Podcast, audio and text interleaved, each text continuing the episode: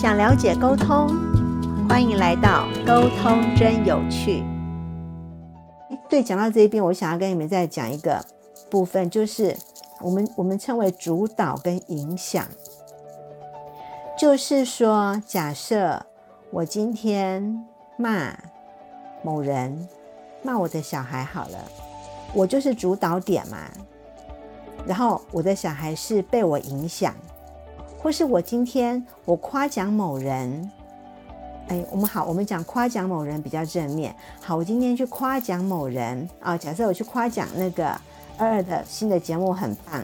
然后我用了很多很棒的那种褒奖词去形容这张你的新专辑，然后听的人是不是就会眉开眼笑、喜滋滋的这样的感受？嗯，那说的人是我嘛，我就是一个主导点，听的人是二二。所以它就是一个被影响点，这是一种沟通的一种模式。沟通在沟通的程序里面，一定会有个主导跟一个影响，一个主导，一个接收。这样讲应该会比较比较理解，容易理解。就是一个是发射讯号的点，另外一端是接收的点，对，另一个是响应的。好，然后接下来当接收的那个点，它去融会贯通。主导点所提出的想法之后，他再丢出来，变成这个立场就交换了，变成原本的接收点，它变成主导点，就是一个说一个听，这就是一个沟通的模式。好，那我们刚刚讲到顺其自然这个东西，我们再把它拉回来，就是说，如果说今天有一个人，就像你们两个的节目好了，你们是顺乎本心。没有因为别人规定的时长，或是没有因为别人要求的完播率，或是不在乎别人要爱爱听与否，完全就是自己怎么想怎么做，去呈现出来的节目是你们是主导点，对吧？根本不在乎别人要不要听，或是其他等等的因素，完全顺乎本心的这种想法，跟另外一种方式哦。可能在前面那个例子，他碰到一个他曾经失败过的类似的经验，他不想再努力了，他不想再争取了，他丢了一句啊，顺其自然吧。哦，对，哎，我再说一个啊，温言儿姐姐，好的，这个很重要，就是你刚才说到这个顺其自然，大家聊了这么多之后呢，呃，你知道我想到了什么吗？我想到的是道家的一种思想精髓，嗯，它就是因为什么是道呢？它就是顺遂万物，尊重世间万物的种种差异，并且，嗯，去就是说，呃，用这些差异，他去理解或者是运用这些差异，然后他他是这样一种，呃，我认为他的精髓就是这样嘛，他他会在讲。呃，有无自然天性等等这种想法的时候，但是他说到的万物，什么是万物呢？万物其实就是一种自然，所以我觉得“顺其自然”这个词真的是一个很有道家精髓的词语，是没错的。因为道家它也是一个哲学的发源，算是一个它的，它也是一个哲学的发源流派。对，它是一种哲学流派。那我们今天讲顺其自然，完全取决于说的这个人，或是有想有这个想法的这个人，他的心态是属于正面还是负面？他他他其实就是一种嗯，和万物去交流感知，也就是你说的那种沟通。因为沟通不一定要用嘴巴讲出来嘛，然后有各种各样的形式的对。然后，所以他顺其自然，就是说，他要顺应这种趋势和万物去沟通，然后和自然达到一个天人合一的那种状态，这可能是顺其自然最高的境界吧。今天上了一整天的课嘛，才跟我同学说，哎，我固定礼拜六晚上我有一票姐妹们，我们就来针对一个话题来做各种不同的拆解，跟想法跟经历。我们上礼拜我们就讲到内疚。说哇塞，你们讲到这么深层的话题哦！我说其实我们今天想到很多的点，我觉得是跟沟通有关的，包括内疚、双向沟通所产生的一个心理问题嘛，一个心理想法嘛。那顺其自然也是，当我有个顺其自然的想法的时候，这句话它本身没有问题，这四个字没有问题，这四个字也都很好，其实都是蛮正面的。可是在于说这句话的这个人，他当时的心情是什么？他当时的心情是朝向正面的，还是悲观，甚至是放弃的立场？这就因为其实这讲到跟自我沟通很大的关系。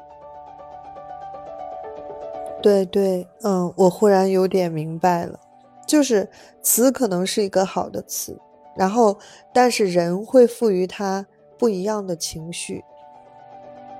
对，就像我说的，你们在做播客专辑，哎，你们有个顺乎本心，做的很开心，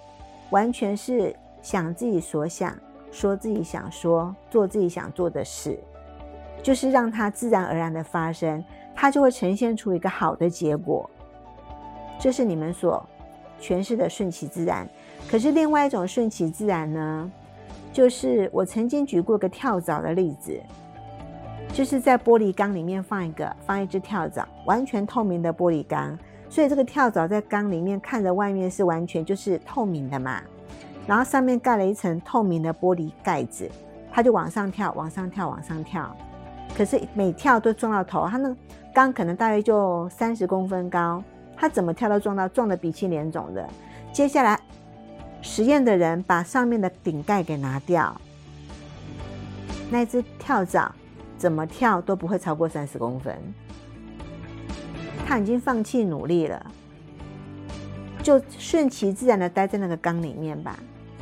所以你说的这种顺其自然，就是一种很消极的情绪。对，那可是我们身边真的有惯性的消极。他之前可能累积了很多的失败的经验，他有可能是为了自己的目标，一个崇高远大的梦想的一个目标，他可能真的做了很多的努力，可是也许真的碰了很多的挫折，让他觉得再怎么努力也达完成不了那个目标或是那个梦想。他就会习惯性的变成顺其自然，或是他曾经想帮助某人，可是被别人泼冷水，就累积了很多想要帮助可是却失败的经验，他也会觉得啊，算了，自生自灭啦，顺其自然啦，对不对？儿孙自有儿孙福啦，讲再多也没有用嘛。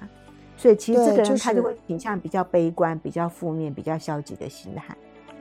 对他就会用很多的无奈，对，然后去带给自己一种，呃，习惯性的消极的顺其自然。是，可是都是一样的字哦，有没有发现？都是一样的顺其自然的四个字。可是这个字，我还是要说，它完全没有任何的问题，取决于今天这个人说话的这个人，有这个想法的这个人，他是有主导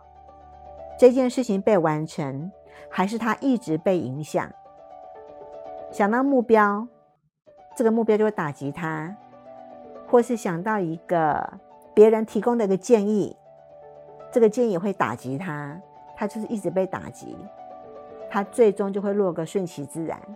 这样他就可以决定为他自己不用做任何的努力，就是变成是一种很消极的主导，他让自己都不去不再去接触任何新事物。嗯，就是说你在这个主导，你是主动的在顺其自然，还是被动的顺其自然？两种结果是完全不一样的。是的，哇哦，太棒了！嗯，又被你又被又被你带到一个点儿去了。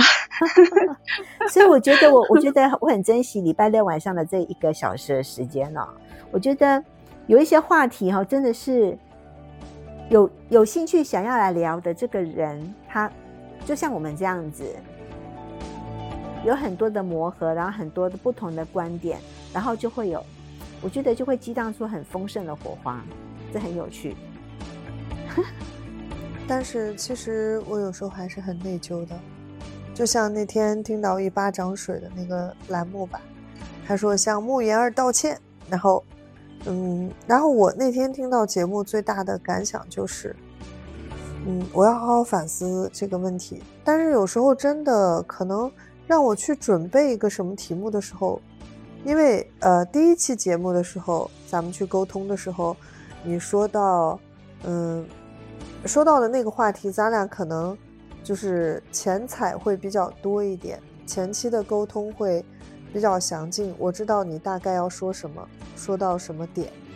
但是在之后的节目，你只给一个题目的时候，我真的就不知道该说哪个点，也不知道该提前准备些什么，或者我就觉得我自己是不是有点太潦草？不会，其实不用准备，因为我讲的东西绝对就是生活上我们有可能会发生的。我觉得我们这样聊天的过程很有趣的，就是也许刚开始我没有想法。可是，就像上一次的故事很精彩，我们讲内疚那一次的故事非常的精彩。也许借由我们这样四个人，你一言我一语的聊了一些生活上面的一些细节，可是你会蹦出新的想法，它就会产生连结。我觉得这样才有趣。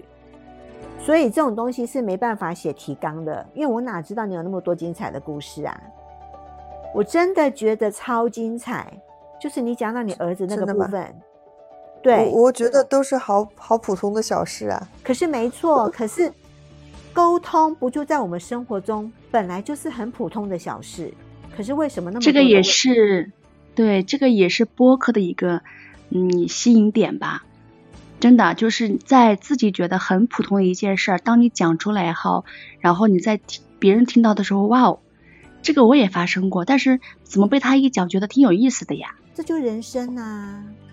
嗯，真的是这样的，就是同样一个是讲故事的能力强，就可以把这个小事讲的绘声绘色的呗，是这个意思吧？嗯，也不一定，在他的那个态度，在他的那个嗯表达能力也算一方面吧。真的很好的故事，而且是我们生活中经常发生的很普通的一件事儿，这可能就是播客里面的这个精彩所所在。